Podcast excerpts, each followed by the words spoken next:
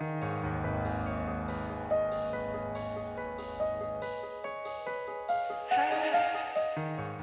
nombre es Mauricio Lechuga y te doy la bienvenida a octubre, el mes de los breviarios cadavéricos, en el que te compartiré una creepypasta o leyenda urbana todos los días. Si algunas de estas historias realmente sucedieron o son retorcidos inventos de alguien, tú lo tendrás que decidir.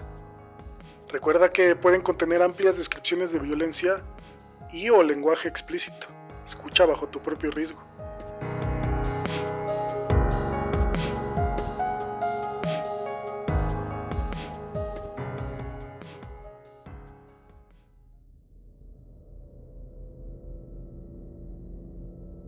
Desearía que mi terapeuta, Ana, me hubiera escuchado. Ella era linda y amable. Me agradaba mucho. Era muy consistente. Incluso cuando me regañaba, nunca era grosera al respecto. Esperaba con ansia sus visitas después de la escuela. Me ponía a trabajar. En su mayoría, practicábamos habilidades importantes para la vida, pero a veces nos sentábamos en la mesa y hacíamos mis tareas académicas. Odiaba trabajar, pero ella me agradaba. Me felicitaba mucho. Lo mejor de todo era que me escuchaba. No me podía entender siempre. Lo que decía sonaba tan claro para mí, pero debió haber sonado distinto para ella. Me hacía repetirle. Me sentía mal por sentirme frustrado. A veces me ponía agresivo y la golpeaba. No era mi intención golpearla, pero no ser entendido es muy difícil.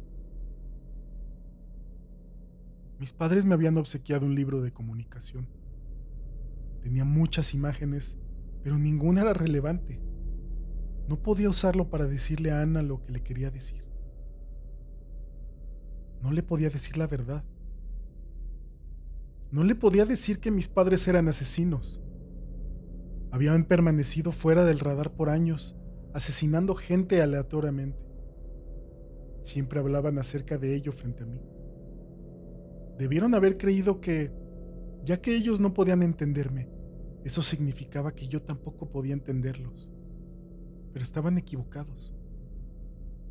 Los podía entender tan claramente que lo sabía todo. Ellos estaban al tanto de que era estúpido tratar de matar a alguien que había trabajado en nuestro hogar pero la emoción de quedar impune con algo así era muy intensa.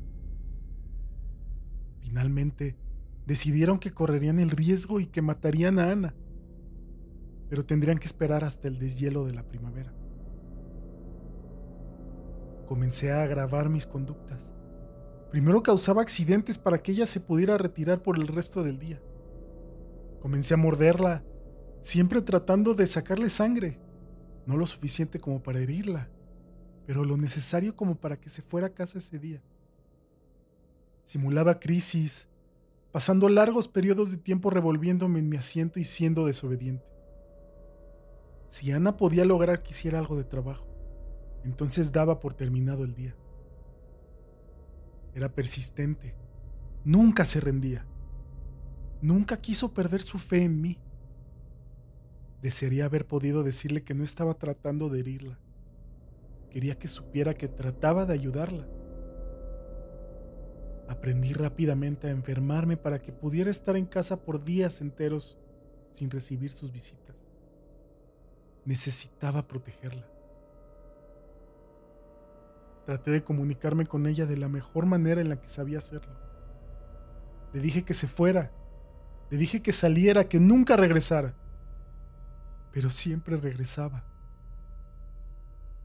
Observé impotente mientras sucedía. Ana se estaba yendo. Mi papá la acompañó hasta su auto, donde la noqueó con una piedra del jardín y la arrastró del cabello hasta el cobertizo. Grité, pero los vecinos habían aprendido a ignorar mis berrinches.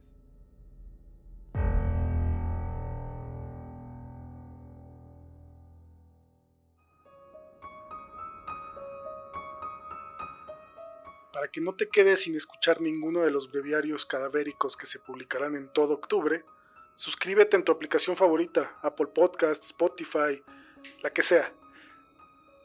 También compárteselo a quien le gusten todos estos temas de miedo, suspenso y creepypastas. Te recuerdo que en Patreon podrás escuchar historias extra exclusivas para los miembros. Encuéntralo en patreon.com diagonal Morten Podcast. Gracias Tonkotsu Bob y Alejandro Villaseñor. Espero que les gusten las historias exclusivas y así como ellos, eh, te invito a apoyar el proyecto.